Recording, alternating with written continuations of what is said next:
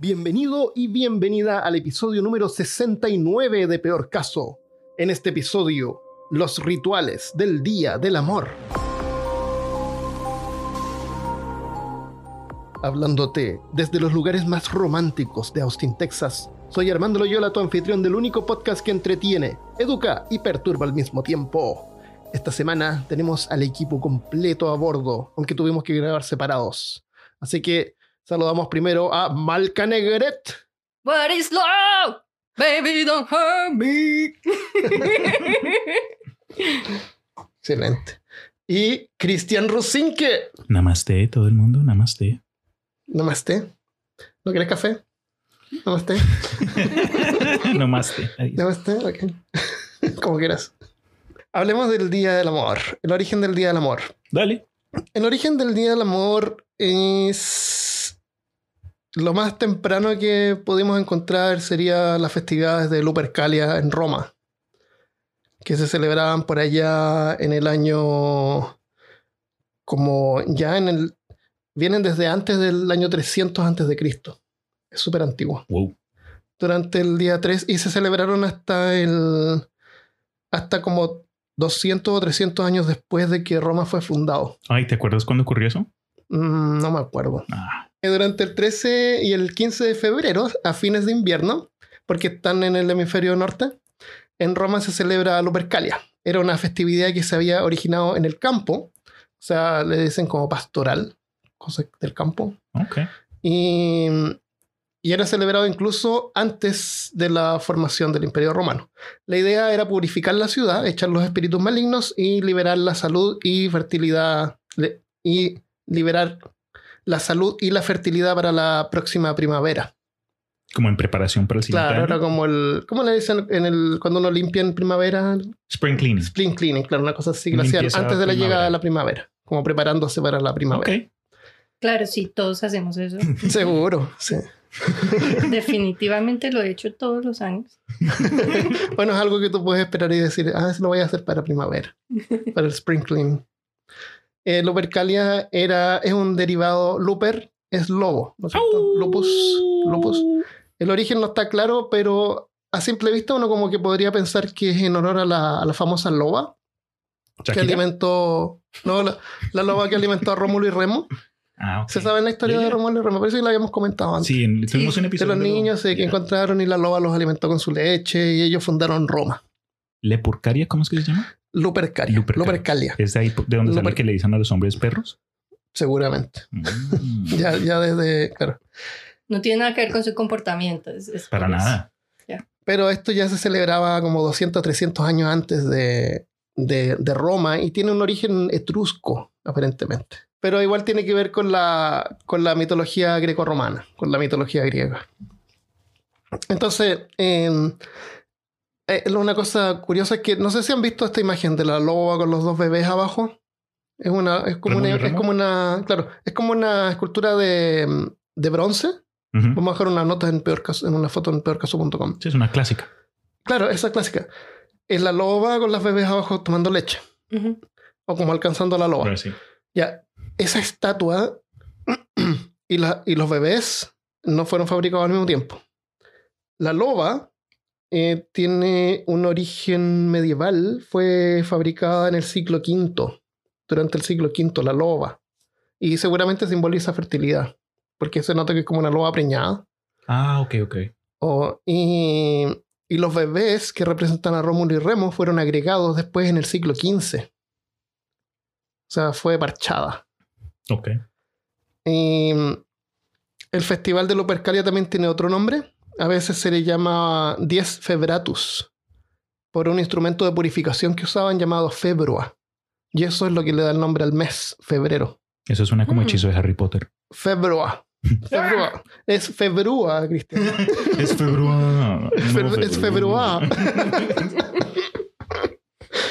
El, o sea, febrero, febrero en realidad significa purificación, Ah. básicamente. ¿Cómo era el rito de purificación? ¿Qué creen que hacían para purificar? ¿Qué creen que eran las febras? Mm, Eso suena como a algo que involucra plantas, de pronto alguna clase de humo, Un incienso o algo ya. así. Y le dan en la cabeza un calvo. Eso, eso sí, pero no con humo, no con un incienso.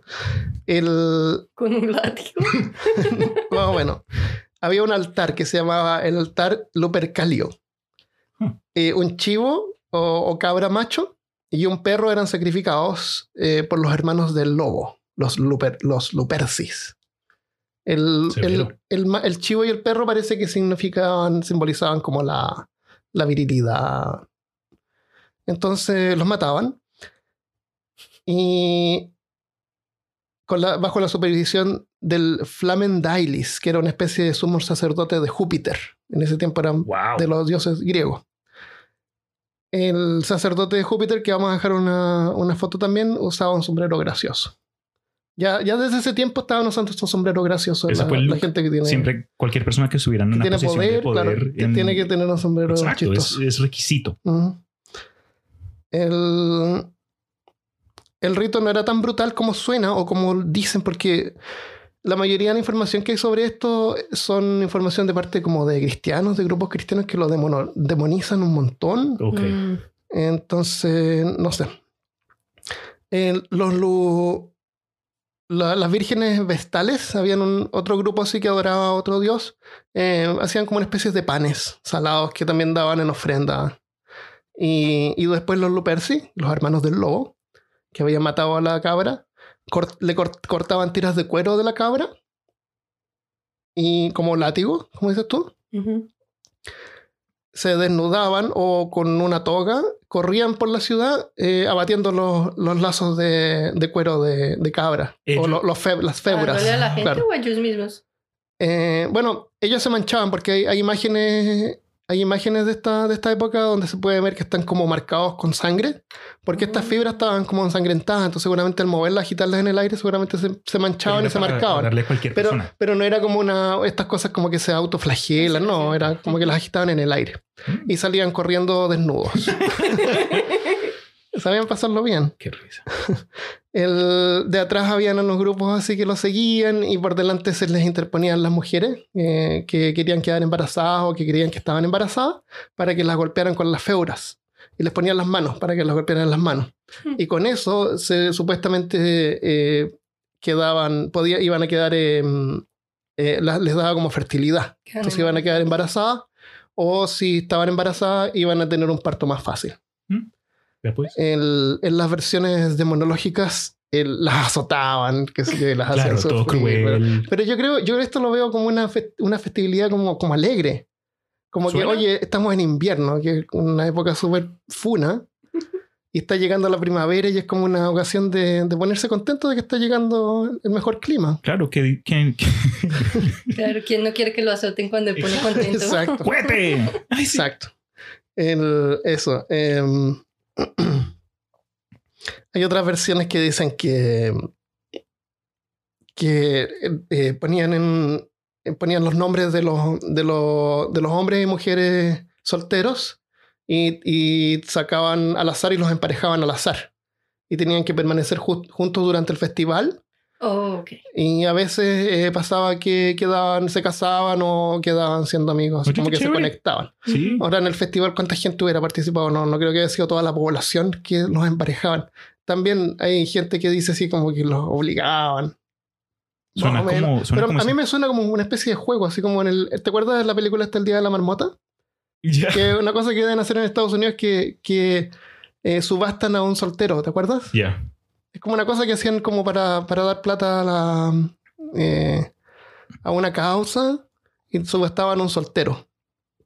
¿No te acuerdas de esa película? A mí ¿Esa más me suena como esas, esas cosas actualmente donde puede ir uno si está soltero, esos, esas citas a ciegas. Claro, donde una cosa entran en un- así, una un juego. habitación y hay como 20 personas sentadas y otras Ujú. 20 que se paran y dicen, ¿qué hubo? Me llamo Enrique, eh, me gusta la astronomía y tengo 16 dedos.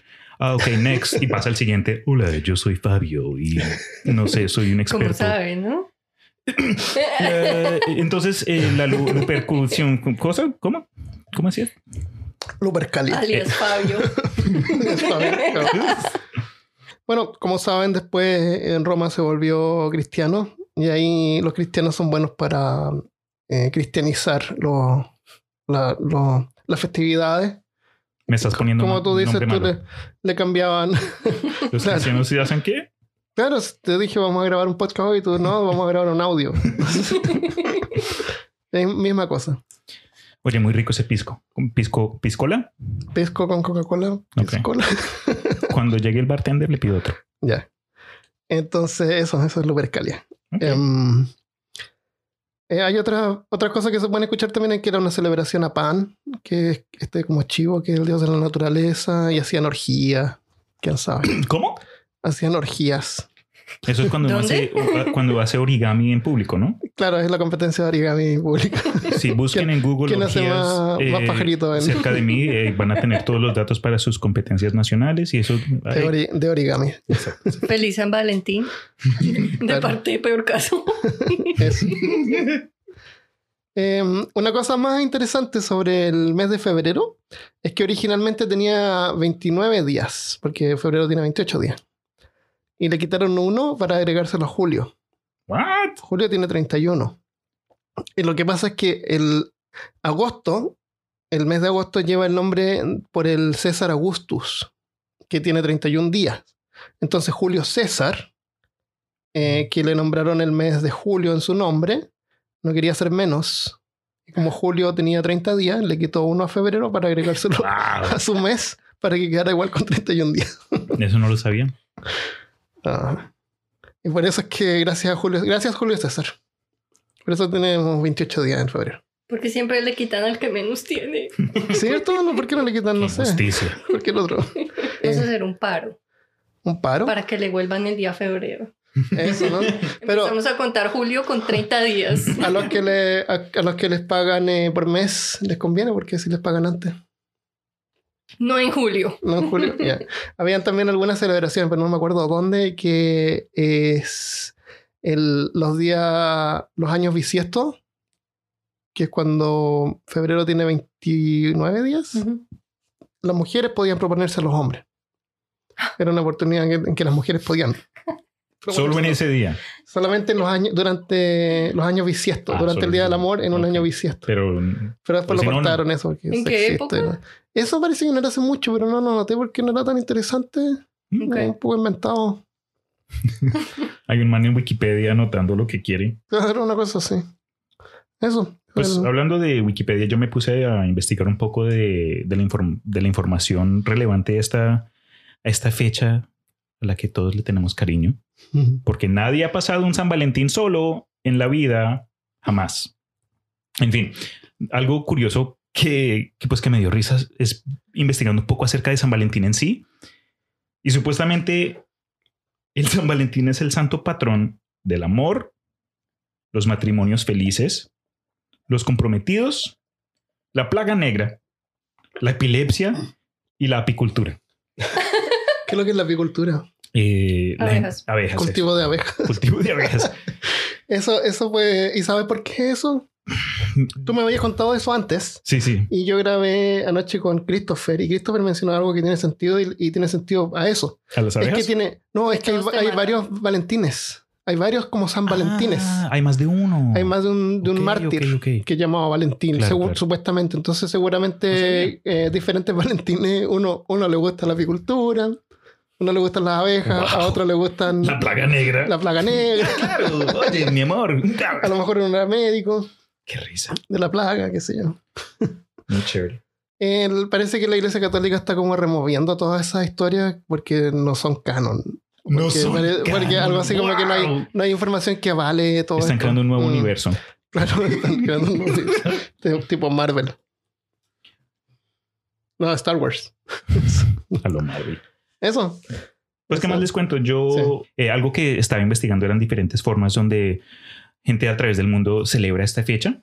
Y algo que me avisaste tú, algo que también había visto online recientemente, fue un zoológico aquí en El Paso, Texas, Ocho horas de acá. a ocho horas de Austin. Se les ocurrió una gran idea, algo que yo no sabía que era posible, porque como hemos visto y hemos...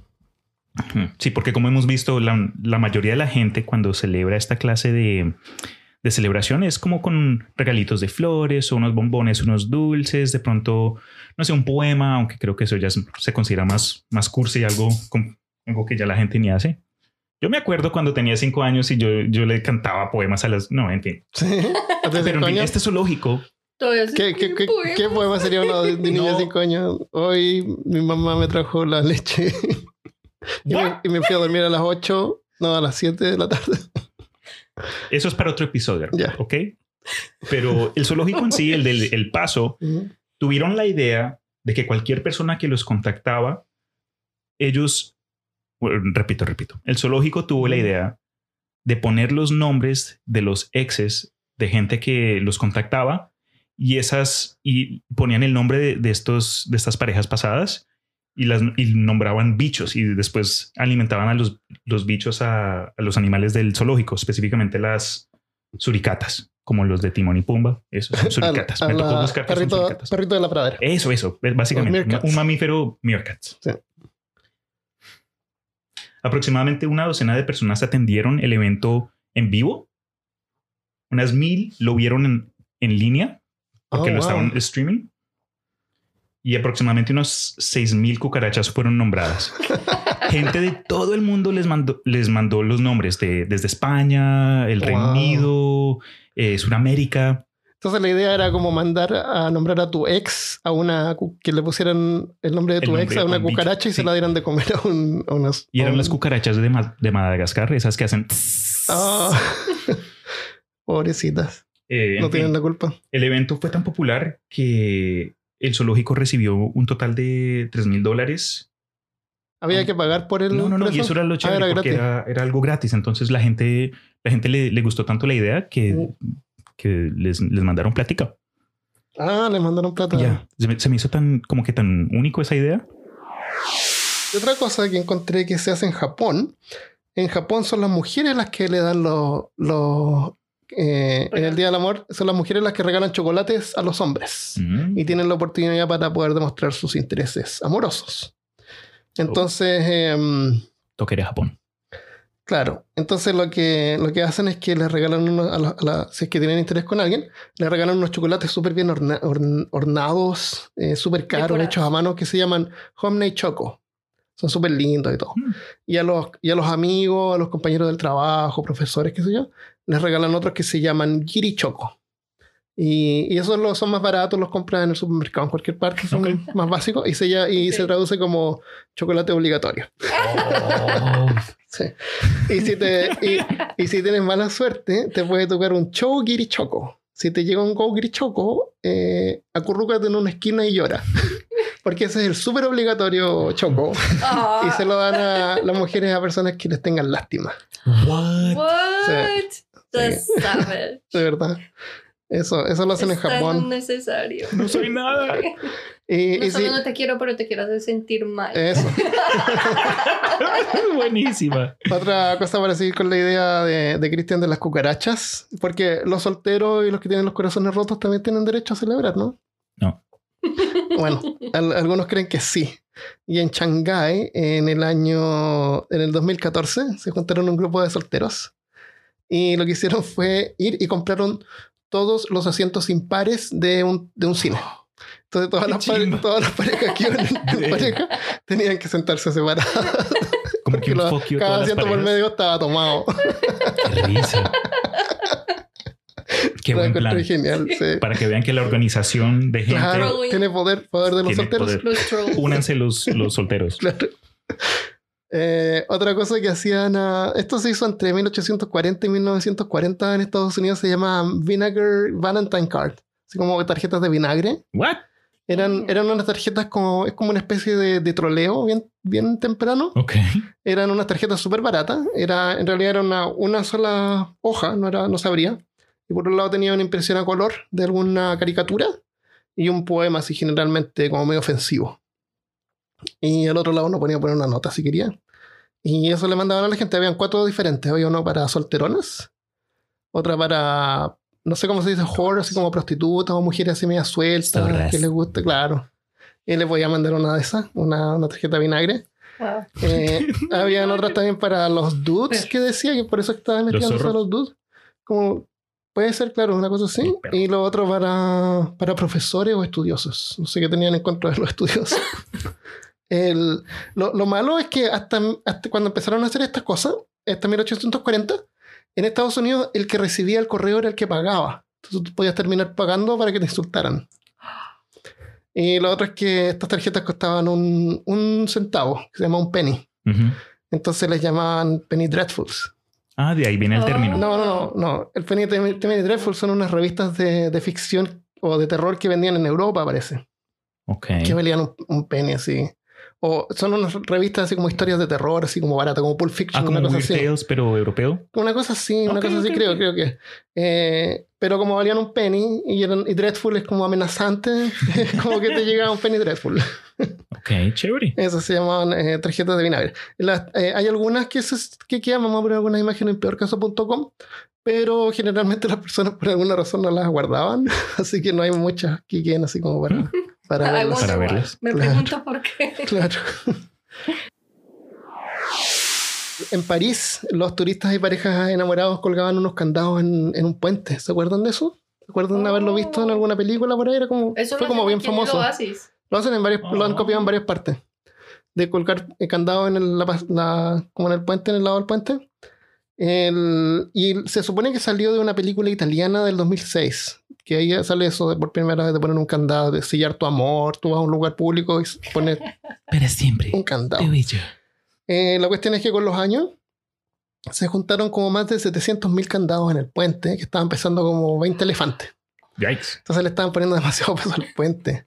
Y lo otro es que era una zona, está en, una, en París, está en una zona histórica. Y se llenaba de, de ladrones a robarle a los turistas, eh, vendedores ambulantes vendiendo candados baratos. Así que los quitaron. Candados caseros. Pero sé, sé que lo hacen en Valparaíso, en Viña, y, y- y tú me dices que lo hacen acá también. Y me Ujú. imagino que en todas partes Ya debe haber ahora. varios sitios Claro. con eso, porque en el Oasis, subiendo las escaleras, hay unas rejitas y todos esos hay Ah, ya, eso no es un puente. es un- Oasis es un, un restaurante que hay acá bien bonito. Al borde del lago. A ver si Claro. buscamos fotos en línea para ponerlos. ¿O por qué mejor no vamos un día y nos vamos a unos tacos de comida mexicana? los do- y los grabamos en video. Los domingos tienen salsa, salsa nights en vivo. Sí, y hay una, y tienen una, una especie de platillo volador. Sí, afuera, tienen un montón de decoraciones. Eso lo volvieron más como un área ah, sí, turística. Podríamos ir un día a celebrar. Yo, los, yo los invito. Vamos. Voy a Ya. quitar esa parte. ¿Por qué hago eso? Así que bueno, si Pero ve, es que tú dijiste yo lo invito. yo ustedes invito. pagan, o sea. claro, yo los invito. Yo los Yo los invito a ir. la A ir. Es como, no cuenta como por esos programas, esos programas que dicen gratis para bajar. Oh, me cargan. Gratis, free, free to download. y después te cobran. Oh my god.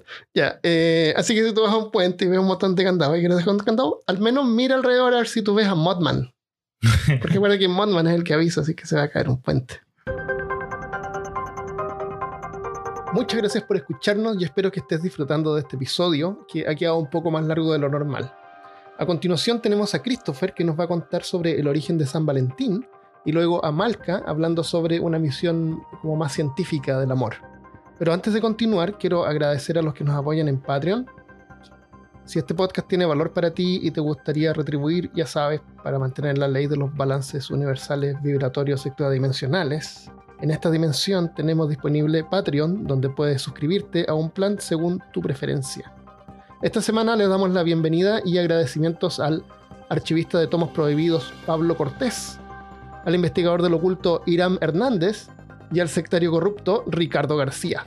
Todos estos son títulos oficiales que pueden poner en sus currículums. Si tú nos quieres apoyar, visita patreon.com slash peorcaso o desde peorcaso.com. Y una cosa más, una buena noticia. Desde esta semana también tenemos un nuevo grupo de Facebook donde puedes registrarte y compartir casualmente lo que quieras con otros podcast escuchas de Peor Caso. En Facebook busca Peor Caso y nos encontrarás. Y ahora le damos la bienvenida desde Curitiba, Brasil, Christopher Kovacevic. Los amo a todos. Oh, gracias. A todos los que nos escuchan los amo. Mucho amor. ¿Hay alguna cosa especial que se haga en, en Brasil sobre el amor? O, o- en Brasil se celebra comercialmente. De hecho, aquí hay dos días del amor. De hecho, no se celebra el 14. Ah, ¿no? Pero se celebra en febrero. Tampoco. Ah, ¿no?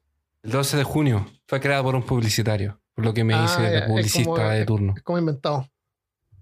Sí. Mm. Entonces tú nos vas a contar sobre el origen de San Valentín, porque se llama San Valentín en Estados Unidos y no sé si en, En otras partes más. Se llama San Valentín, pues, igual que en todos lados. Aquí en Brasil nomás que le pusieron Ah. el Día de los Enamorados. Eh, así se llama en Chile. pololos, Yo nunca había de escuchado eso de. San Valentín, era como de Estados Unidos, Sí. cosa así. Es como francés, inglés. Pero parece que tiene, claro, no es solamente de Estados Unidos. Porque este Día de San Valentín tiene una historia atrás. Tiene un personaje atrás de esto. Santa Claus. Y a- claro, como, es Santa como un Claus Santa del Claus. amor. Ya. Ajá. Es como Santa Claus, pero del amor. Entonces, si tú te portaste bien y no tienes novia, te llevan una novia. en- Parece un Ah, rapto, pero, pero no, es- eso parecía. Eso, Eso, eso, eso son esas no, espera, eso parece rusas que secuestro. que No, no, no. buscaba en internet. ¿no? Claro, llega un señor de barba con una mujer en un saco. Una, ya, una mujer gorda, Un hombre. así, buena para cocinar. Claro. Como la. Pero es es interesante porque se transformó en una cosa así como con la globalización. Es como casi eh, otro rito consumista, súper Ah, parecido sí. a todos los otros ritos consumistas que tenemos. Hoy que en Latinoamérica tenemos la costumbre de copiar de europeos, de australianos, de Como dices tú, la- las alemanes. agencias de publicidad. las mismas agencias de publicidad ven donde hay dinero y las Sí. empiezan a, a traer. Todos O sea, Halloween es una cosa que hace, no sé, 20 años atrás no existía en Latinoamérica. No, Y que 20 ahora años atrás. se celebra claro, igual. no, sí, tienes razón. Eh, y no tiene sentido que. Y se celebra, como son, son orígenes, son originados en el hemisferio norte. En Latinoamérica todas estas cosas se celebran a, a destiempo. Sí, Deberían, Y- y no deberían tienen- celebrarse seis meses después. Por ejemplo, con el- la, la Pascua de Resurrección de los conejitos se, se celebra acá porque es la inicio de la primavera y tú ves conejos saltando y haciendo sus cosas de conejo. aquí no, Pero en el hemisferio sur es el invierno, no, no tiene nada es que el ver con, el- invierno. con la Sí. primavera. Tiene que ver con, con- también con la fecha religiosa, porque estamos eh, no condenados, pero estamos obligados a, un- a trabajar con el calendario romano. Pero, en fin, entonces esto es una, un rito consumista que terminamos copiando de algún lado. Pero para sorpresa, o no de todos, este es un asunto que nos llevará a diferentes lugares de la historia. Oh. Desde la Roma antigua, eh, en donde uno, sí, uno de los San Valentín vivió. Eso Oh. quiere decir que no es el único. Ah, espérate, ¿había no- más de un Valentín? Hay varios San Porque yo Valentín. conozco a Valentín Trujillo, Ah, eh, claro. ¿Quién es Valentín Trujillo? era un pianista chileno. Ah, el, tío Valentín. El tío Valentín po. del profesor Rosa. Sí, excelente. Y el único Valentín que conozco. El profesor Rosa en Ah. Chile era un, em, un programa de televisión educacional y de entretención para niños. Más o menos como peor Bueno, caso, pero, pero no Claro, perturbador. pero, pero serio y no perturbador. Hasta que se filtraron los videos prohibidos del Hasta que se metían los videos perturbadores que hacían por detrás. y ahora, y ahí se transformó en Claro. peor caso. Claro, inspiración directa caso. El tío. Pero yo no voy a ser profesor Rosa, así que te voy a dejar. No, porque si no soy profesor Rosa, tengo que ser guru guru. Tiene que ser guruguru. O puede ser Don Carter, los chistes. Ya, Don Carter bueno. está más normal. Ya nos estamos debiendo el tema sé. de nuevo. Hay una parte de esta historia de San Valentín que supuestamente nació en Roma, que es el hombre atrás del mito, que se desenvolvió a partir de la época y de la cultura victoriana. Ahora, si alguien quiere saber un poco más de la época victoriana, pueden escuchar el- nuestro episodio de la expedición Franklin, El episodio de. de la, misteriosa desaparición, Sí. la desaparición de la expedición Franklin. eso. El misterio de la expedición, no me acuerdo, Escuchen el episodio de Julio Verne, que va a estar en el futuro. que está en el futuro, pero como este episodio, futuro. si lo están escuchando después, a lo mejor ya existe. Que nuestros yo puede del ser. futuro lo van a creer. Lo van a- no, y nos van a agradecer. Claro. O tal vez nos van a, o tal vez se van a enojar con nosotros, porque va a ser como, pero ¿por qué prometieron ese episodio si no lo hemos hecho todavía? hay que hacer uno, hay que hacerlo.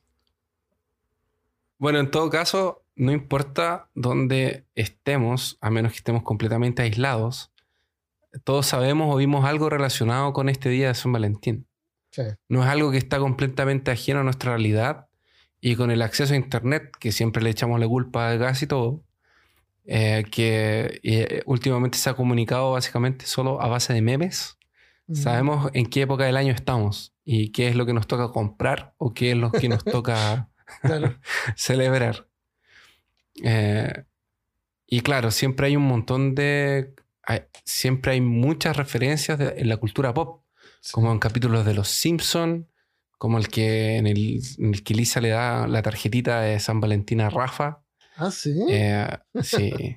Y casi todas las series tienen especiales de Navidad, especiales de Año Nuevo, especiales de Halloween. Y claro, Peor caso también. no pueden faltar, peor caso también, no pueden faltar los especiales de San Valentín. Claro.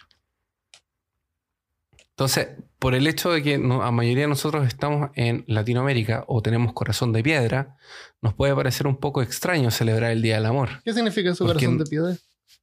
Ah, que no siente. Ah, ¿tú no sientes? No, no, yo no dije eso.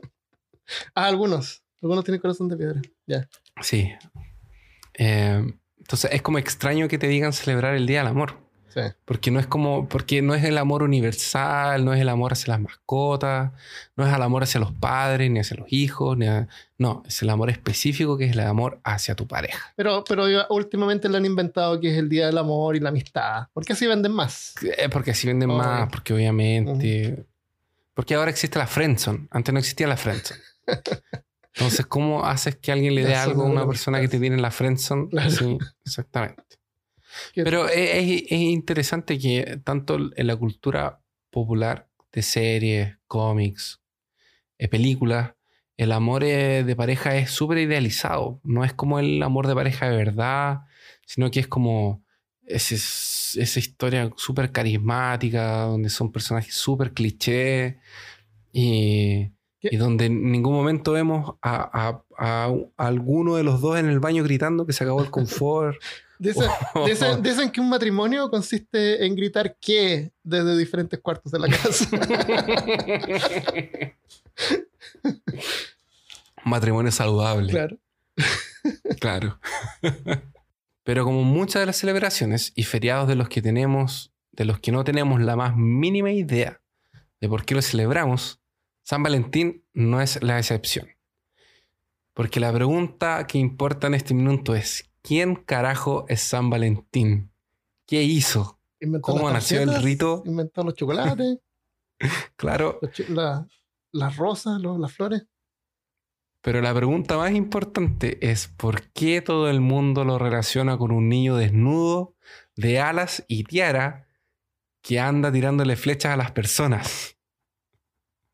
Yo lo encuentro extremadamente peligroso Cupido. y una falta grave al pudor andar volando por ahí Y al corazón.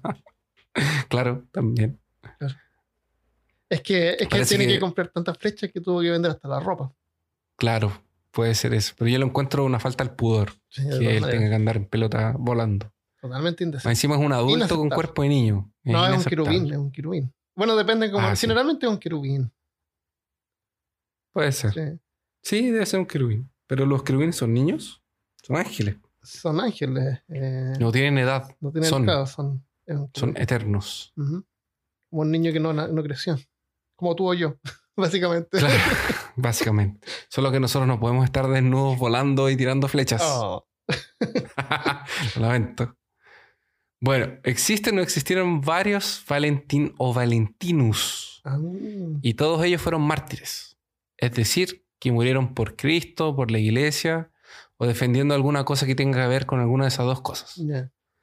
Ahora, estas leyendas son tan inconsistentes como tratar de identificar al hombre en sí que comenzó esta, esta tradición, esta leyenda. Uno de los relatos dice que Valentín era un sacerdote. Eh, y es una de las que más encuentras en internet, que vivió durante el tercer século en Roma, cuando el emperador Claudio II decide que los hombres solteros son mejores soldados que los que tienen familia y esposas.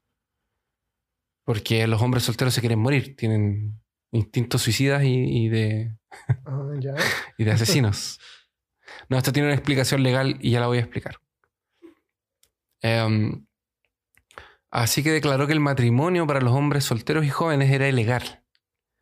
A lo que Valentino, encontrando que esto era una estupidez y una injusticia, y en un acto de rebel y un acto obviamente contra la iglesia, el propósito de Dios y los sacramentos, desafió al emperador a un du- du- du- du- du- du- duelo. Un duelo de rap. Un duelo de rap, no. duelo de Yu-Gi-Oh! Ah, no, tampoco. Tampoco lo desafió un duelo de Yu-Gi-Oh! Sino que lo desafió y como la autoridad y siguió realizando matrimonios en secreto. Esto eh, causó obviamente que Lo mataron. Eh, lo quisieron matar. las claro, le él, él sufriera las consecuencias de todas las personas que desobedecían al emperador. Entonces empezó a ser perseguido. Eh, ahora yo me imagino que la- eh, porque hay varios lugares en, en- en- en la Biblia en la que dicen que el matrimonio es bueno, que los jóvenes se tienen que casar para que apaguen el fuego y tenían todo ese rollo del sexo antes del matrimonio. Entonces, como el emperador no había, no había prohibido las relaciones sexuales, pero sí el matrimonio, me imagino que ahí como que a San Valentín le tiene que haber, tiene que, él tiene que haberse sentido la responsabilidad de seguir casándolos, así como Mm. y por sus convicciones morales y éticas. Ya. Ahora, ¿por qué el emperador quería que los jóvenes no se casaran?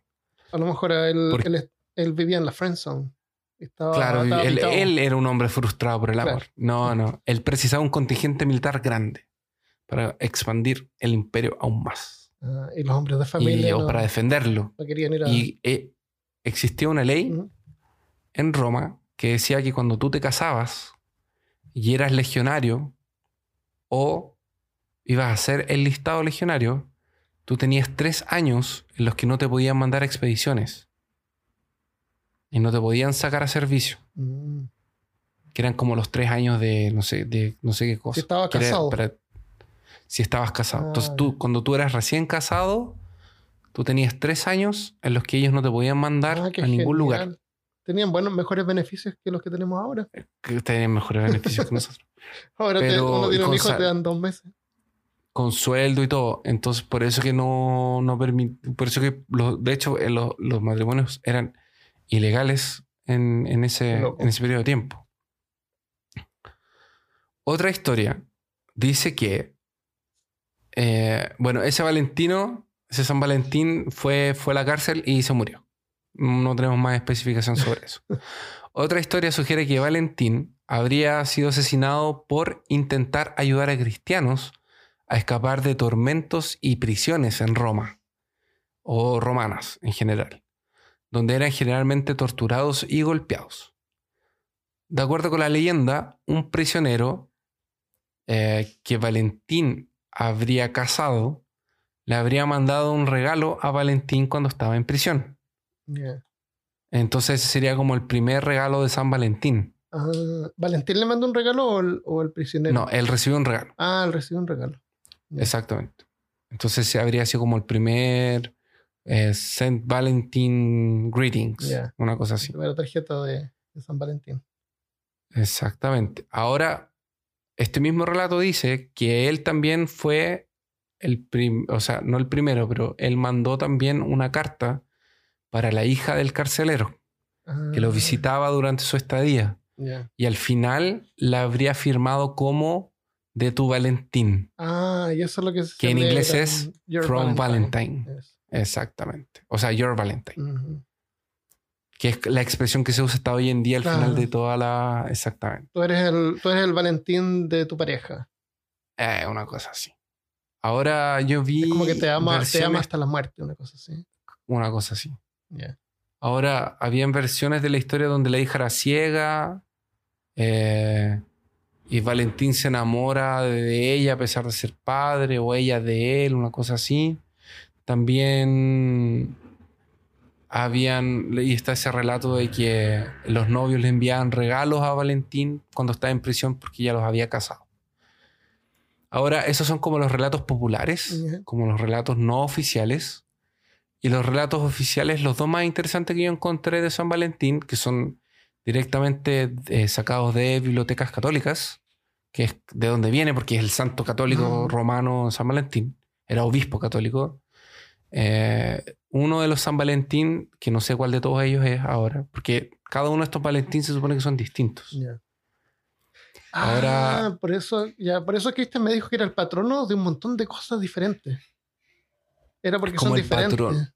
Sí, Son es como el patrono de la amistad, el patrono de no sé Pero qué. el patrono de un montón de cosas así Sí. que no tienen que ver. Entonces era porque son diferentes Valentines. No, y aquí, aquí, aquí, lo- porque como los relatos son religiosos, porque los relatos que yo te conté al principio son de mitología, de leyenda para justificar. San Valentín, pero de una forma más convencional, así como para el público. Pero estos son relatos para el público católico romano, son maravillosos. Dice así, mira. Dice, eh, San Valentín, en su cargo de obispo de Terni, Narnia y Amelia, fue a prisión domiciliar con el juez Asterius. Entonces se tenía que quedar en la casa de Asterius, que era un juez romano. Mientras discutían de religión y fe, Valentín predicaba la validad de Jesús, a lo que el juez inmediatamente puso la fe de Valentín a prueba. Le llevaron a un ciego, que era la hija del juez. Y el juez le dijo a Valentín que si le curaba la ceguera, le daría cualquier cosa. Entonces Valentín, colocando sus manos en los ojos de la joven, ¡tatán! Es un milagro. Obviamente restauró su, Ah. milagrosamente restauró su visión, la visión de, de la niña de la hija del juez. Como consecuencia de esto, Arterius rompió todos los ídolos que habían en la casa. Entonces, o sea, más encima, Valentín le hizo romper las cosas, que, los adornos que tenía en la casa. Los, los- los- los ídolos politeístas que, que tenían antes. Los ídolos, claro, los, ídolos eran los, me imagino que, no sé, Las estatuitas de Juno. de- esas cosas. De Marte. claro. Eh, ayunó por tres días, se bautizó, se bautizó su familia y 44 de su casa. Oh, tenía la media casa. Liberó a todos los prisioneros cristianos que estaban bajo su custodia. Yo espero que nadie se arrepintió de la cárcel de ese cristiano, porque liberaron a todos. Por eso es que todos los prisioneros son cristianos. Exactamente. Después de un tiempo, Valentín nuevamente será capturado y llevado a prisión, en donde se va a encontrar directamente con Claudio II, que ahí es cuando entra en escena. Este, este. ¿Ese fue el que prohibió los matrimonios o no hay que ver? Ese fue el que prohibió los, Ah, los matrimonios. Entonces, esto es como, el, La, como la historia antes de, la una precuela. cosa así. Claro, como la precuela. Eh, yo me imagino que le puso el- a la hija como desafío de la fe, porque probablemente haber hablado alguna de las partes en que Jesús le devolvía la vista a los ciegos, o hablaban de alguna cosa así, de los milagros, para como. Validar a Jesús, y ahí le pasó ese desafío. El desafío Em, de la siguiera. Saga Desafío de la Ceguera, exactamente. Según otra versión, y ya nos estamos transformando casi en el universo de Marvel, que tiene millones de versiones de, estos cada San Valentín, ¿Un cada, reboot cada uno de San es- Valentín? es un reboot, exactamente.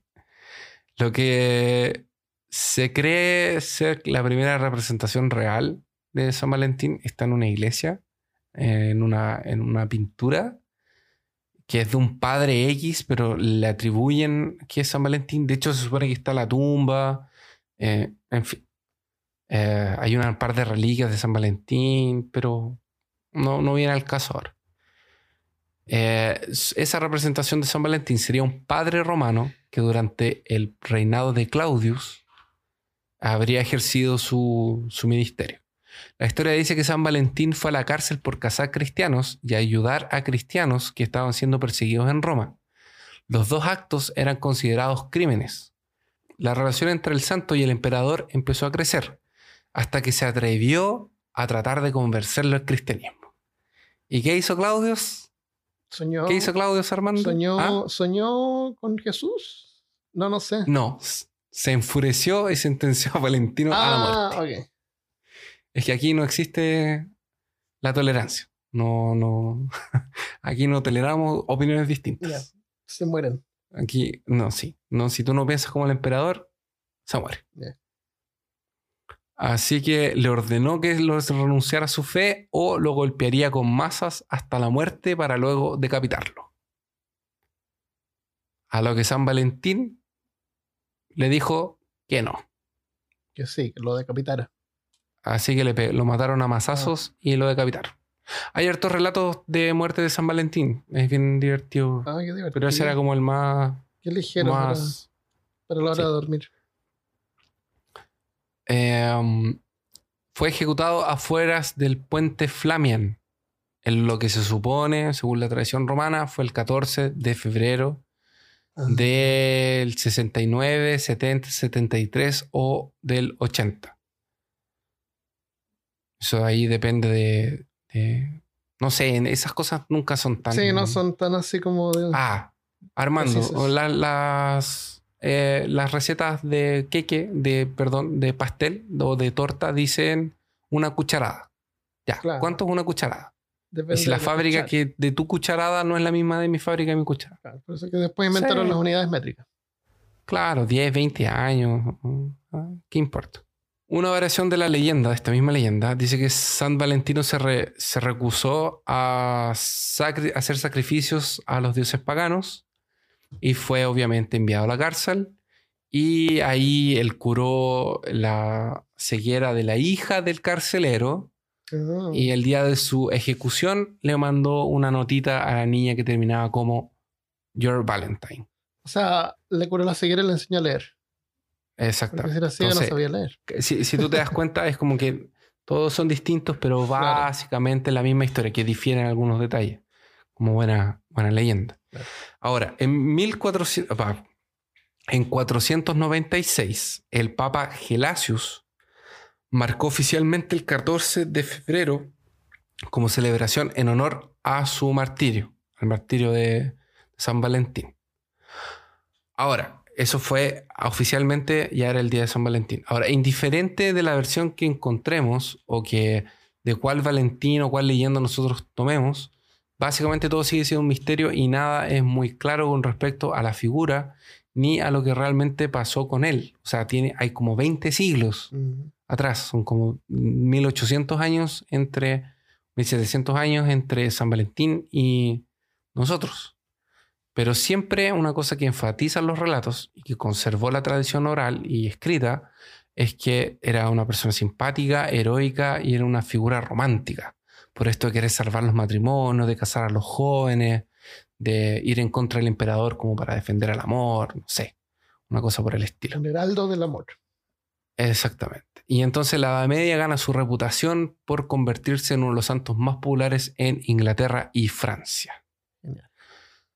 Muchas veces, y esto tiene que ver con lo que probablemente tú acabas de hablar con Cristian con Malca, la Iglesia Católica cambia algunas festividades o cambiaba algunas festividades que ya existían No. y le cambiaba algunos elementos que eran paganos Claro, para que dejara de ser menos pagana. Sí.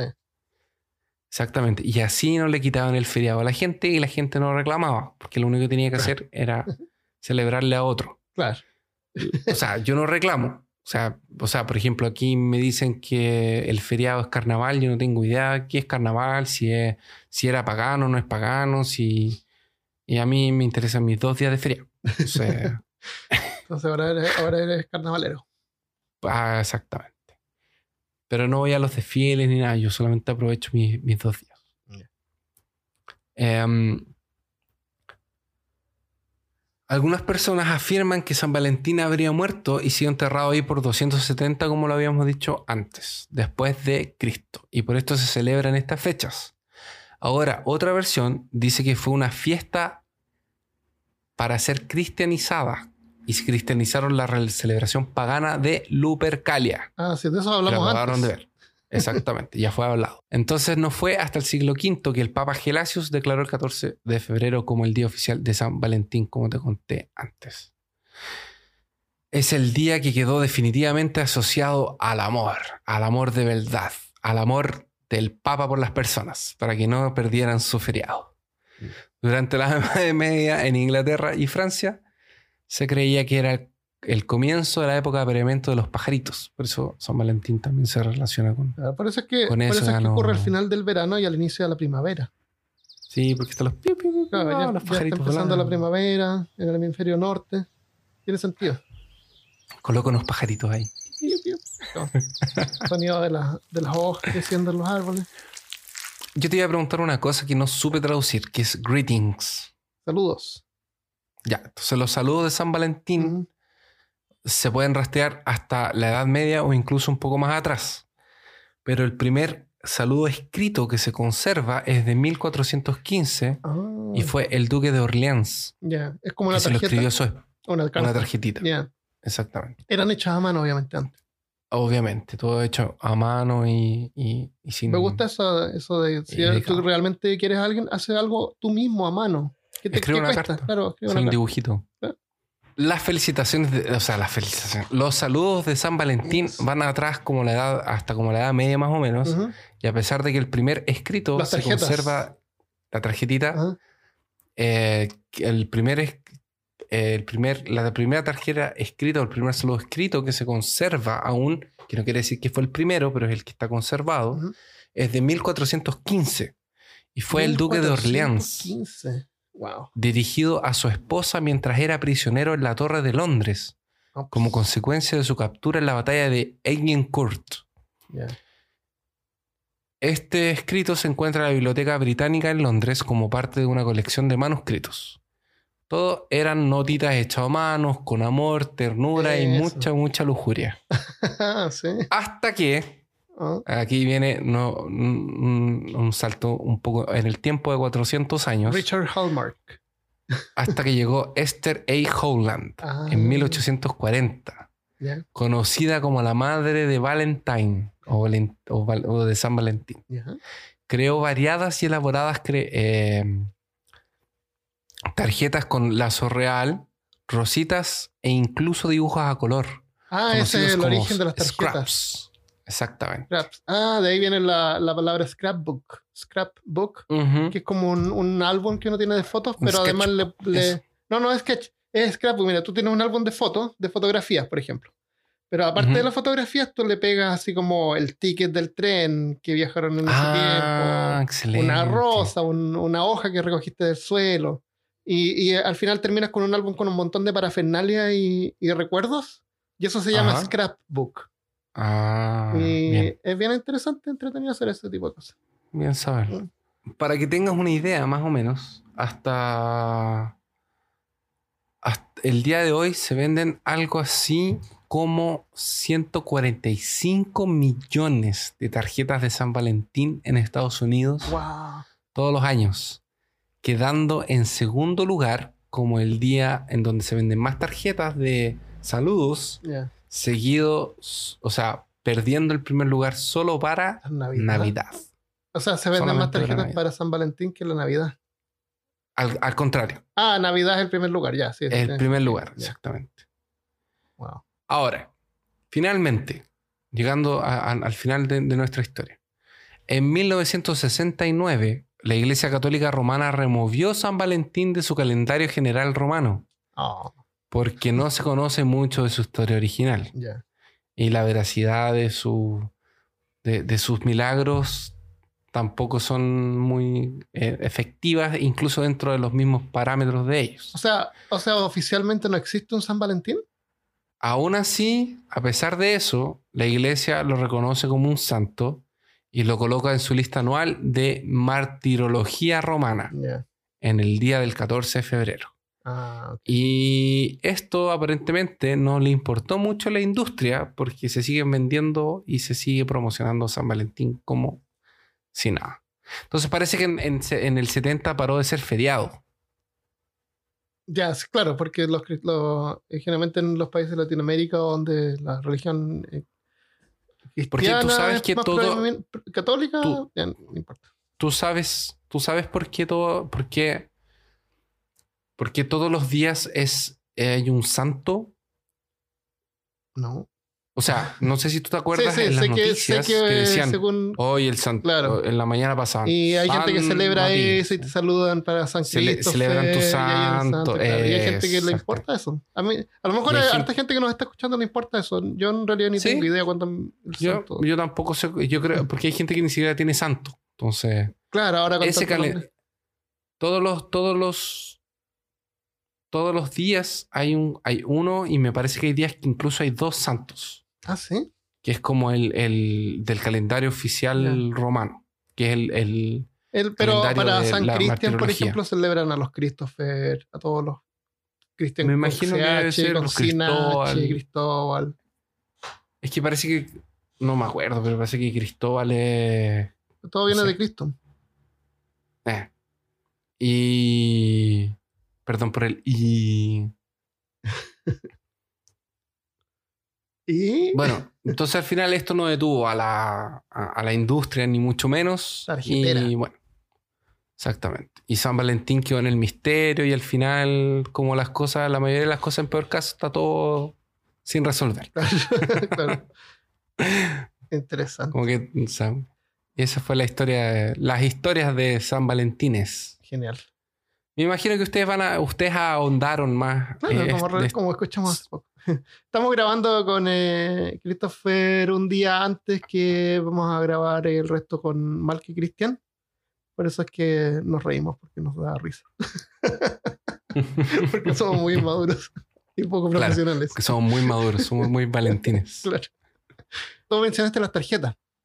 Yo Sí. tengo información de las otras dos cosas que se venden durante San Valentín, que son los Ya. dulces y, la- y las flores. Entonces, aparte, las tarjetas es una de las cosas que más se vende durante San Valentín, pero hay otros dos productos que, que tienen industria, que aprovechan la, la fecha, que son los chocolates y Claro. las flores, la- especialmente las rosas. Eh, en el caso de las rosas, ¿dónde están las rosas acá? En los poemas. Eh, los poemas, bueno, eso iría en las tarjetas, supongo. La- los poetas no. el de las rosas, te puedo contar de que en Estados Unidos solamente se regalan. ¿cuán- ¿Cuántas rosas crees tú que se venden durante, durante San Valentín? Un, no sé, si son 145 millones de tarjetas, debe ser como 100 millones de rosas. Muchísimo, muchísimo más. 250 millones de rosas. Ah, No. Y- O sea que cada persona que gana una tarjeta gana como tres rosas en promedio. claro. Ten en cuenta que esto ocurre en el hemisferio norte en invierno. Y tienen que vender rosas que se tardan Oh, entre Dios. 50 a 70 días en producirse en un clima templado, no en invierno. Entonces Oh, tienen que exportar todas estas rosas, de las importan de Latinoamérica, de Europa y de Kenia especialmente. Tienen que transportarlas, no sé si las congelan o las enfrían, pero las tienen que mandar por barco. Y estamos hablando de 250 millones de, de rosas, o sea, una cantidad increíble. Suben de precio en esta fecha, No me imagino. pero si alguien se quiere ahorrar eh, dinero, se pueden comprar por anticipado. Si. Oye, pero déjame pero contar, increíble. ahora que sí. Ahora que estás hablando de rosas, déjame contarte que eh, estaba, estaba, está, es- es es súper extra, o sea, no es extraño, pero da miedo porque, por ejemplo, en mi celular, Ajá. eh, yo de repente me saco una foto con un grupo de personas que está en- mi polola en medio, mi novia en medio, y Google al tiro me pregunta si se la quiero mandar por WhatsApp o si la quiero etiquetar. Y ahora que está empezando... Ah, porque el- reconoce las caras. porque reconoce las caras. Después en YouTube me empezaron a salir propagandas de flores, de florerías. Porque era el día 14. Ah, De o sea, detectan que Sí. tiene está pasando demasiado tiempo con alguien del sexo Con, opuesto. un- con alguien sexo y, y opuesto. aunque Eso. obviamente puede ser de cualquier sexo, generalmente significa Claro. Que interesante. Puede ser. Y ahí me estaban ofreciendo una, una, una rosa que duraba hasta dos años, dos meses, una cosa así. ¿Sí? ¿Rosas, rosas Sí. mutantes están vendiendo también? Era una, no, eh, venía como en una cajita Ah, dentro de un cristal, no sé. Qué genial. ¿Y qué otra cosa se vende más durante esta fecha? Los chocolates. Chocolates. chocolates. De los chocolates, te puedo contar que se venden en dinero en Estados Unidos. 100 1.8 millones de dólares en dulces y chocolates durante esta fecha. Oh. El- lo más popular es el, el chocolate y generalmente, bueno, se vende harto también esto con la cajita con forma de corazón. La Sí. típica cajita con forma de corazón con bombones adentro, claro. Sí, El origen. había una caja de chocolates. el origen de esa caja es de el año 1861. Porque antes de ese tiempo, el chocolate era algo que tú bebías, igual que el café o el té. Tú bebías té, Ah, café o chocolate. No sí. era algo que tú te comías o comprabas así como en, en dulce. Ajá. Entonces, durante ese tiempo, había un tipo que era eh, comerciante de la industria del chocolate, del chocolate para beber, que se llamaba Richard Carberry. Y él eh, descubrió un método para extraer cocoa, porque el chocolate es como medio amargo, ¿cierto?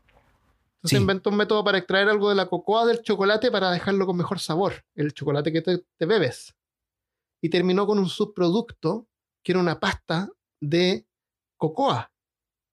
Entonces no sabía qué hacer con eso.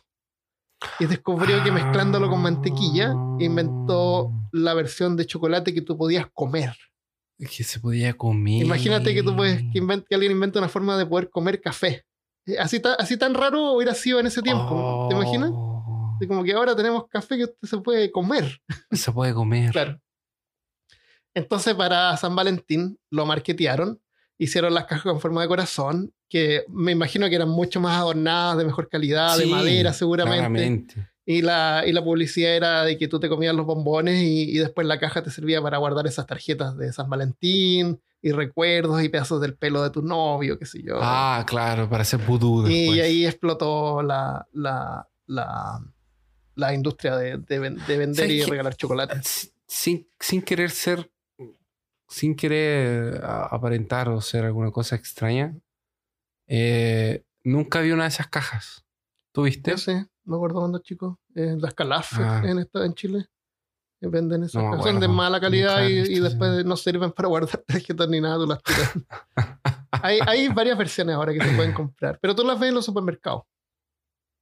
Ya. Se ven. Ya no tienen más como esa versión eh, cara y. De- hay varias versiones. Importante. Hay varias versiones. Hay algunas más caras que seguramente vienen en madera que se pueden comprar eh, para guardarlas. En Japón también se celebra el Día del Amor eh, regalando chocolates. Pero en Japón son las mujeres las que regalan chocolate. Es el día, el día del año en que las mujeres tienen como el derecho para poder expresar su- sus deseos. Ah, Entonces, a las personas que ellas les gustan, así como que tienen atracción, les regalan unos chocolates que se llaman Homemade Choco, que son así como unos, unos bombones hechos a, a mano, artesanales, súper caros, Ah, súper lindos. Entonces, Homemade Choco se llaman eso. Y al resto, porque también le regalan a los amigos, a los compañeros de trabajo, a tu profesor, por ejemplo. Esos, Pero el especial es como para la persona. claro, esos son los Homemade Choco. Después están los Ya. Giri Choco, que son los que tú le regalas a los amigos y a tu familia. Claro, como para que no te sientas mal y toma un bombón. Y giri se traduce como obligatorio. Chocolate Ah. obligatorio. El giri choco, que tú le das al resto. Y eso los venden en cualquier parte y son más baratos. respeto claro. para todo el claro, mundo. como el de respeto. Ah, sí. Y hay otro tipo que si te, a ti- si te toca un show giri choco, tú mejor te acurrucas en un rincón y lloras. Porque ese es el ultra obligatorio chocolate. y se lo dan a no. personas que le tienen lástima. No. Así que ojalá nunca te toque un, un no. giri choco. ¿Por qué que tienen que llevar las cosas a los extremos Porque estos son tipos? japoneses, sí, son, No saben jugar, no saben, no saben No. jugar a nada. son exagerados para todo. Qué exagero, Dios mío. Ojo, ojo. Así que eso con los chocolates, las flores y las tarjetas.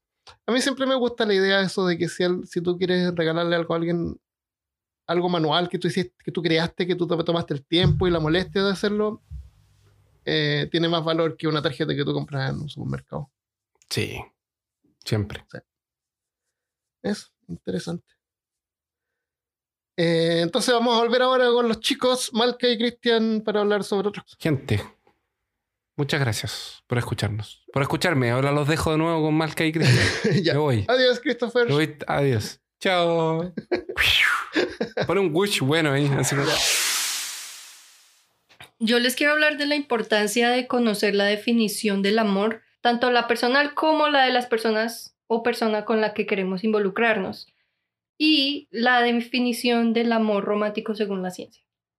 Ok. Está bueno porque no hemos hablado que diablos es el amor.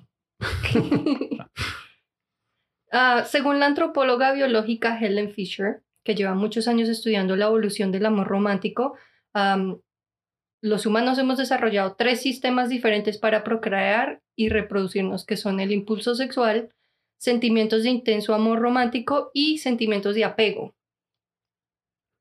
Am, estuve escuchando lecturas de varios científicos en diferentes disciplinas que si quieren lo- les puedo dejar varios links de los videos que me vi en, en el grupo de Peorcaso.com Peorcaso slash y en 69.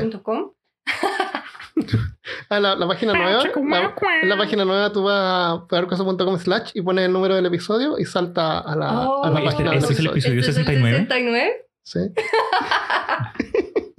¿Por qué se ríen? No por nada, es que Ah. es un Este número muy chistoso. lo pueden escuchar. Pasó que fue. El mientras- 6 invertido.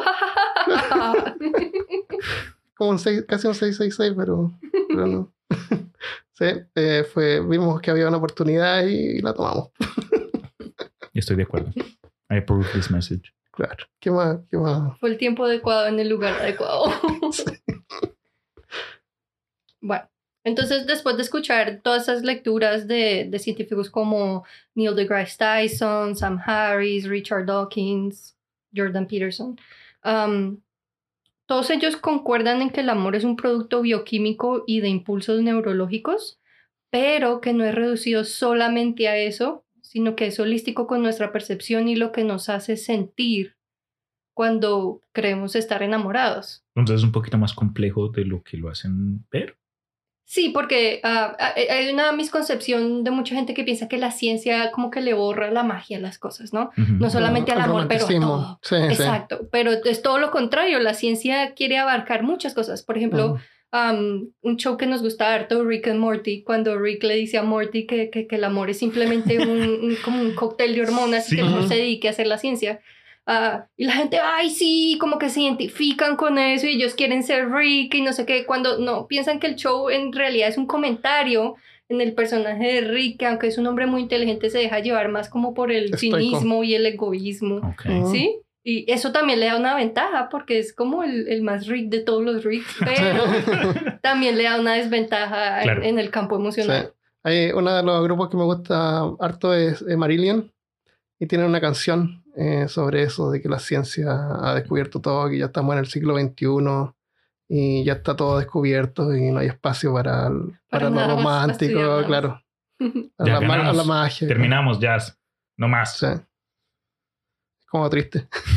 Pero no es así, como tú dices, no, no tienen. Es, solamente para entender. Y entender no significa, no le quita la magia. Sí, no le quita el Sí, valor. no, y, Mm. y, y lo que descubrieron es que tu cerebro te puede hacer desarrollar sentimientos de apego al disparar. Es que en inglés se dice trigger, la única palabra que encontré para decirlo era disparar diferentes circuitos cerebrales. O para ga- los- para los gatillar. prenden. Para gatillar. Gatillar, Sí, esa. Los activan. claro, para activar.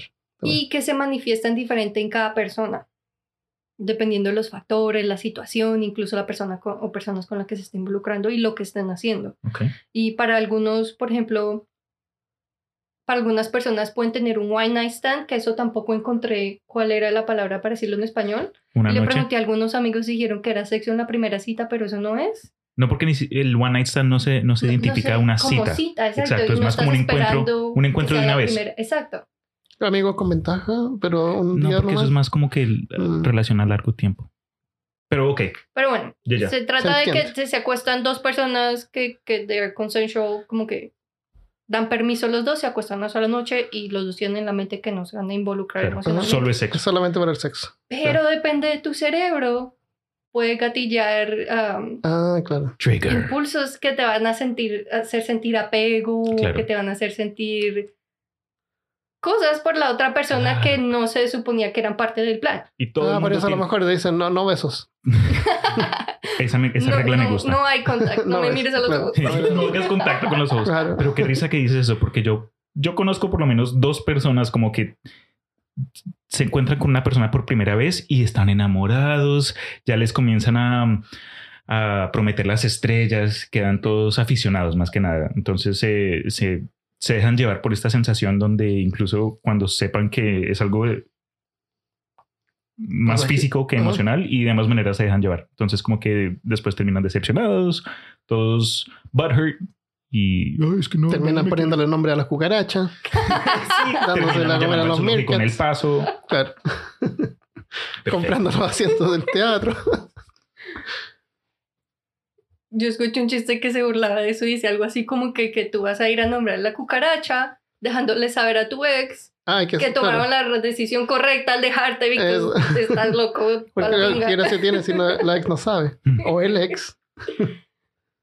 Bueno, y resulta que el cerebro no es el único que responde cuando sentimos, sino que en muchas ocasiones varios sistemas enteros de nuestro cuerpo muestran una respuesta y tienen la capacidad de liberar los mismos péptides, que es un compuesto de aminoácidos que, que, que libera el cerebro. Lo cual habla de lo que estás diciendo tú, y es que es un concepto que todos pensamos, o no todos, pero mucha gente piensa que el amor es una droga, es porque tiene los mismos efectos que una droga tiene en tu cuerpo, y mientras que estos impulsos sí existen en el cerebro, está en la persona si es consciente o inconsciente si estas cosas se van a tomar el mando, o si tú eres consciente vas Ah. a poder Controlar. tomar cierto control sobre ellos, ¿sí? Qué curioso. porque tien- tienen mucho poder sobre nosotros. Pero bueno, no vamos a irnos muy En detalle. en detalles. Las- la, bio- la antropóloga biológica a la que está hablando, Helen Fisher, encontró que cuando nos enamoramos tendemos a dejar que la persona adquiera un significado especial y nos concentramos en las cosas que nos gustan y tendemos a ignorar las que no nos gustan. Luego con el tiempo sentimos como que el amor se va acabando, pero lo que está pasando es que la persona en sí está bajando a la realidad y está empezando a ver la otra persona como es. Mm. Al mismo tiempo, con el tiempo la otra persona está bajando sus guardias y está mostrando cómo realmente es. Entonces en sí no es que el amor se esté debilitando ni nada, sino que la persona está bajando a ver las cosas como son, porque para mantener esta ilusión del amor y ¿Tiene sentido eso? ya algo Ya. que nos ha Y- impulsado la Y por eso, por eso yo creo que no es bueno eh, ir a un bar, a una fiesta y conocer a alguien ahí, porque tú no estás viendo la, la verdadera, aunque nunca vas a poder ver la verdadera cara de la persona. Al menos si tú te emparejas con alguien que comparten el mismo trabajo, en el mismo hobby o alguna actividad en común, por lo menos ya tienes una idea más clara de, de qué tipo de persona es. Ese es un buen punto, pero también tienes que tener en cuenta el propósito del por qué estás tratando de buscar a otra persona. Si, es, si eres alguien, sabes que honestamente no le interesan mucho los, eh, las conexiones sociales y lo único que quieres es alguien que te caliente la cama. vas Ah, bueno, estamos hablando Ya. como de relaciones a más largo plazo. Claro, claro. Pero Lo dijiste ideal algo es- interesante con respecto a las caras. Mm. No puedes, no puedes ver quién es alguien si los encuentras o te- los conoces en una situación como una fiesta o etcétera. Puede que no tenga mucha relación de lo que estamos hablando, pero mm, supuestamente por la cultura japonés, los seres humanos tienen tres máscaras.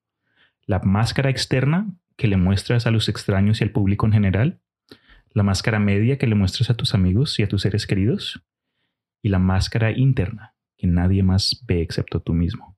Eso se me hace algo súper, súper meta. Eh, ¿Y sin máscara? No lo ve nadie. Es un esqueleto. Sorry, ok, continúa.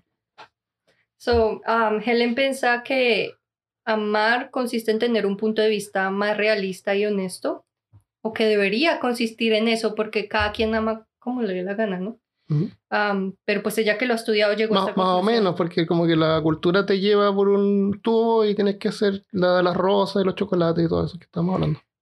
Pero a eso voy a llegar, eh, Ah. porque ella dice que debemos tener en cuenta tanto lo que nos gusta de otra persona como lo que no, y aceptar que esas cosas nunca van a cambiar, y de ahí pesar y decidir si vale la pena vivir con eso o no. Ah, sí. Y vivir con eso sin quejarse, sin tratar de hacer sentir mal a la otra persona, tratar sin de tratar cambiarlos. de cambiarlos, am, sino, exacto, completa aceptación, porque muchas personas pretenden cambiar para complacer a su pareja, pero lo que pasa es que empiezan a vivir una dualidad. Y am, así después terminan diciéndote que no juegues videojuegos hasta tarde.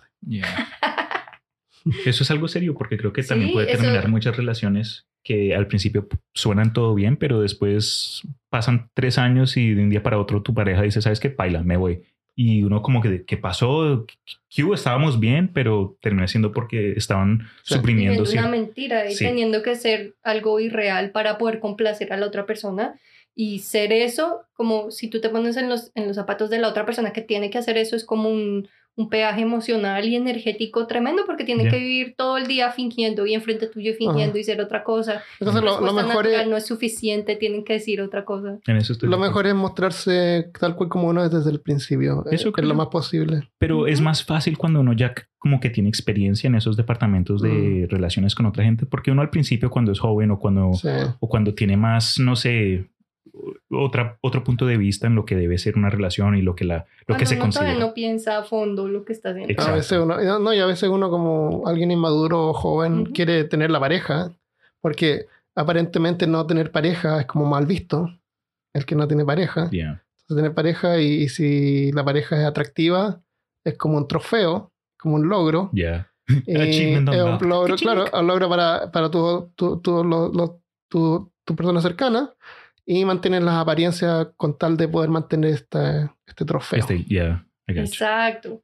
Y con esto yo quiero aclarar que lo que estoy diciendo no es una serie de reglas a seguir para todos, ah, porque lo que Armando acaba de decir es, es lo que, a lo que vengo. La definición del amor es algo muy personal. Entonces, lo importante es tomar el tiempo de conocerse a sí mismo, saber es- cuáles son tus gustos personales y sexuales y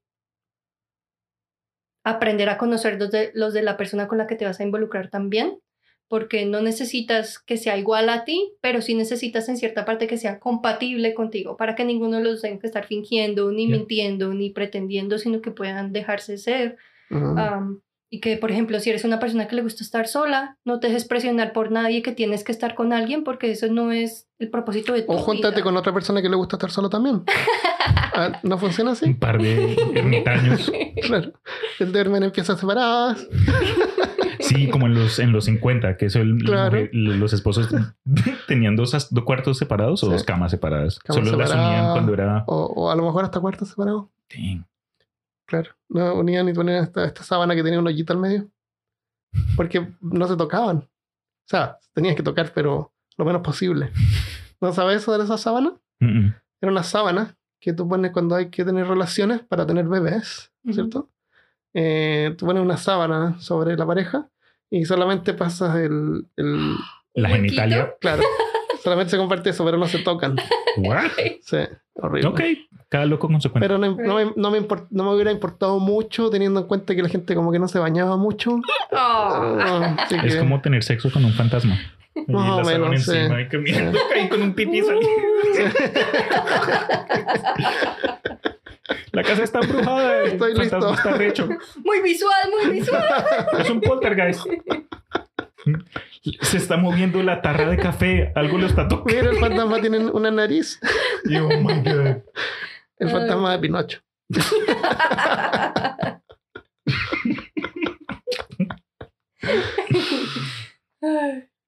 Pero bueno, en sí.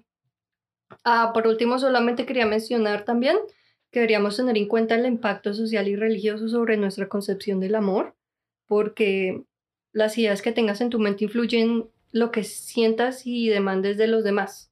Entonces es importante asegurarnos que los principios que rigen nuestra existencia no fueron dictados por otro, no, no fueron inculcados por otro, sino que es verdaderamente en lo que tú crees y que si te das cuenta, por ejemplo, que tú crees en Dios, pero nunca lees la Biblia y cuando la lees descubres cosas como que la mujer debe ser sumisa y eso y tú no crees en eso, pues entonces eh, que sepas separarte de, Ok. de la presión de la sociedad y de la religión para ser tú mismo realmente, ¿no? Buen Y que dejemos de seguir lo que nos están diciendo los demás cuando no es realidad para nosotros No conecta para, contigo. para no vivir reprimidos y para no hacer infeliz a nadie, porque si te estás mintiendo a ti mismo, lo más probable es que le mientas a alguien más.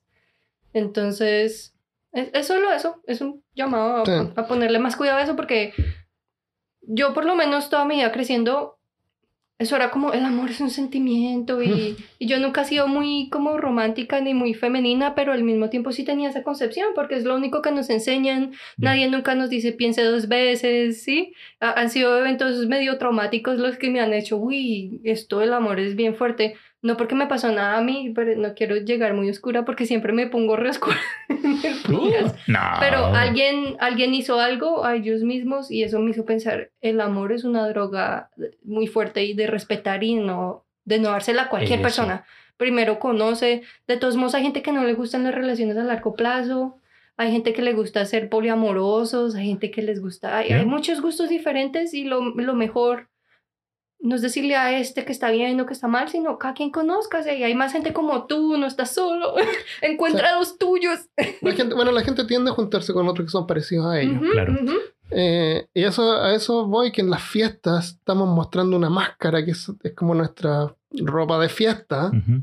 La no somos externa. nosotros. ¿no? Y literalmente usamos ropa especiales. No, no Ya. somos. Es totalmente. A menos que lo que hagamos es ir a fiestas todo el tiempo. Es como un ritual del eh, animalístico. cara- el Sí, disfraz. Sí, un- como un el pájaro y con animalista. las, La con las plumas ahí, Sí. tratando de llamar la Sí. atención. Es verdad.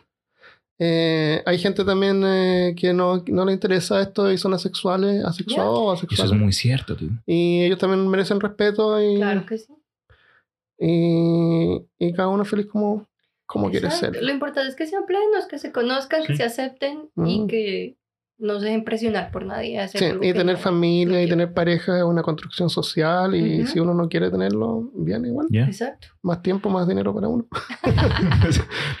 Claro, más memorabilia, más juegos y claro. cositas. Y videos y libros.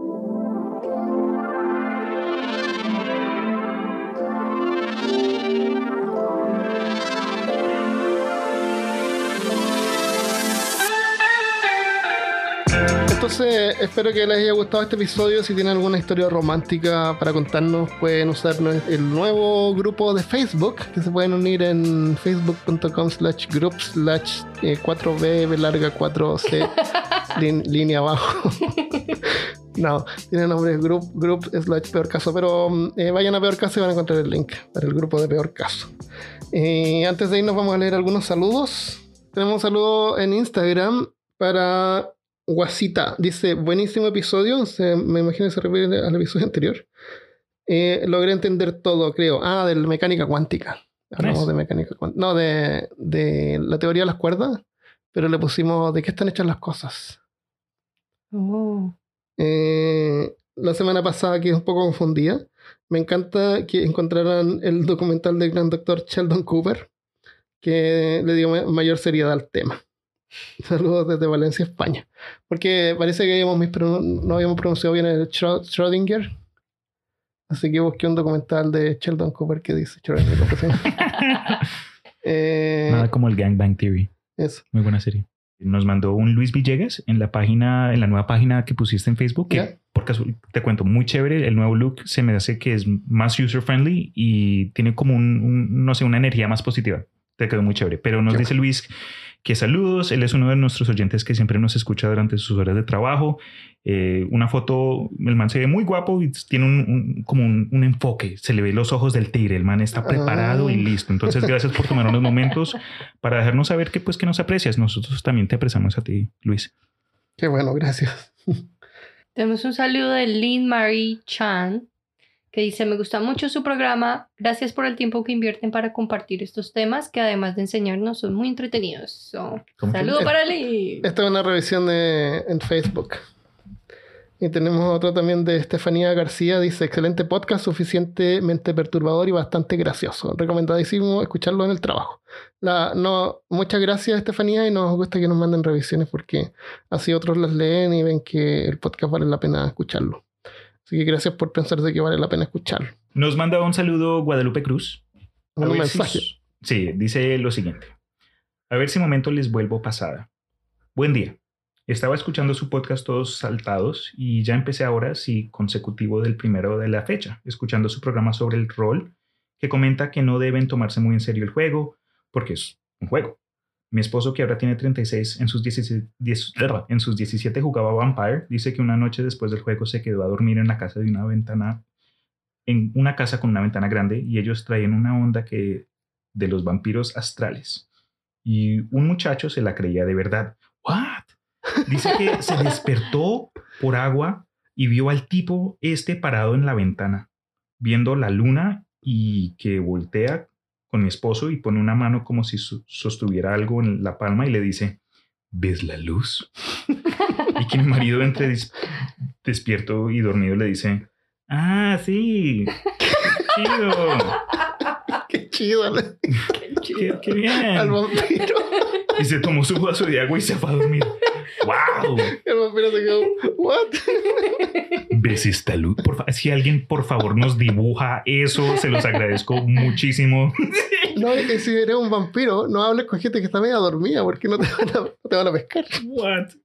Sí, sí, vampirino. Me la tiré, disculpa si no narré la historia de forma correcta, pero el mensaje en sí lo, capté y espero lo haya expresado de forma que ustedes también lo hayan entendido porque, wow, Genial. vampiros astrales. Sí.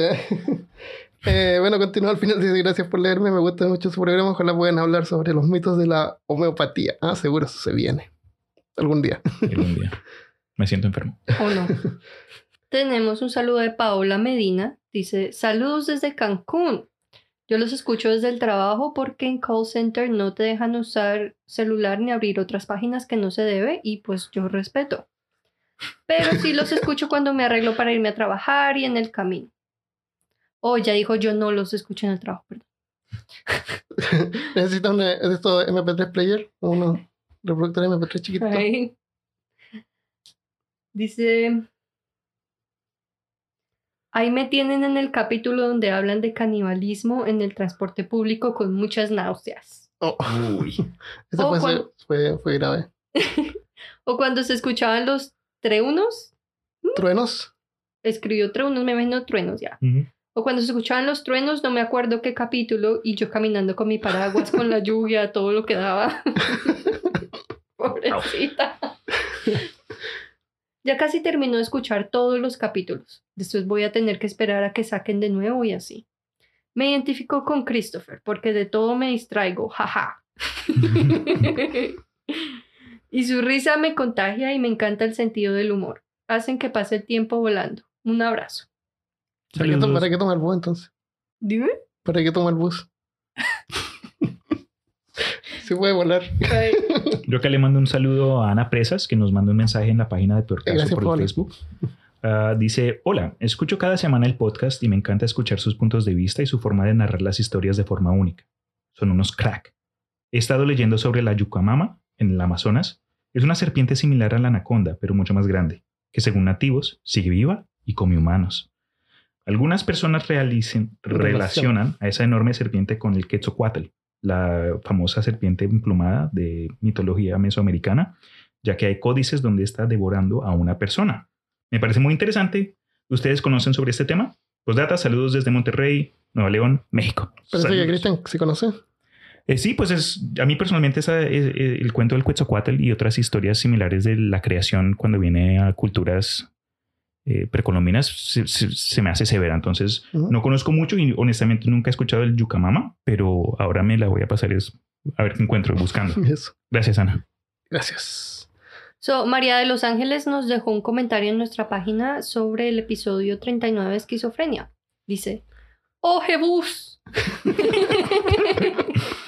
una vez tuve una compañera de la universidad que tenía esquizofrenia y fue lo peor. No porque la tuviera, sino porque tomaba mal su medicación. Consumía alcohol y rayaba mucho la papa. Whatever that means. Rayar la papa cuando, ¿Cocaína? cuando peinas la muñeca. Cuando, cuando así como que, como que estás loco. Estás loca. Oh, ok. Coca. Oh, ya, ya aquí vi que dice pololo, Rayar la papa. chileno. Ok. Sí. Se ponía muy paranoica y dejó la cagada. Uf. Inventó que, oh, inventó que yo andaba con su pololo y envió un correo a todos los profesores de la universidad para dar cuenta de esta situación. Ella imaginaba que su pololo, que había sido pololo mío antes, tenía cuatro parejas más, entre esas yo. Me envió una copia del correo, se lo envió también a muchos alumnos de la universidad. Yo tenía cuatro meses de embarazo de mi primer hijo con mi actual marido y me dio tanta rabia porque el año anterior la habíamos ayudado mucho a pagar fotocopias, a conseguirse libros de la carrera que ese día me tocaba clases con ella, no fui y a las pocas horas estuve con síntomas de pérdida, lo que causó que no pudiera ir a clases, Uf. perdiera mi examen y reprobase el ramo. Sé que las personas con esquizofrenia si se toman sus medicamentos están bien, ya que he trabajado con personas con esquizofrenia, pero fue por lejos mi peor caso. Oh, qué terrible. Gracias por compartir. Sí, Oh, pero espera. paciencia. Hay, hay más. Hay más. Parte 2. Luego de eso supe que Abrí la anduvo puerta. llegó a mi casa Nos con apareció. un racimo de flores en el día de San Valentín. Oh my goodness. Luego de eso supe que anduvo con un chico Rastafari que le dijo que dejara los medicamentos y solo consumiera marihuana Oh. y perdió casi contacto con la realidad. Aún me la encuentro, pero cuando sé que tengo que atenderla me invalido y dejo que alguien más la atienda por mí, ya que aún me genera mucha rabia todo lo que pasé. Wow.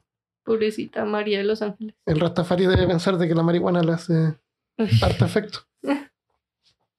Qué terrible. Qué risa. Qué fuerte. Sí. Eh, gracias María por tu... Paciencia, María. Sí, eso. Thank you. Y bueno, lo dejamos hasta acá. Eh, espero que les haya gustado el episodio. What is love? Ok, nos vemos la próxima vez. Adiós. Hasta luego. Chao.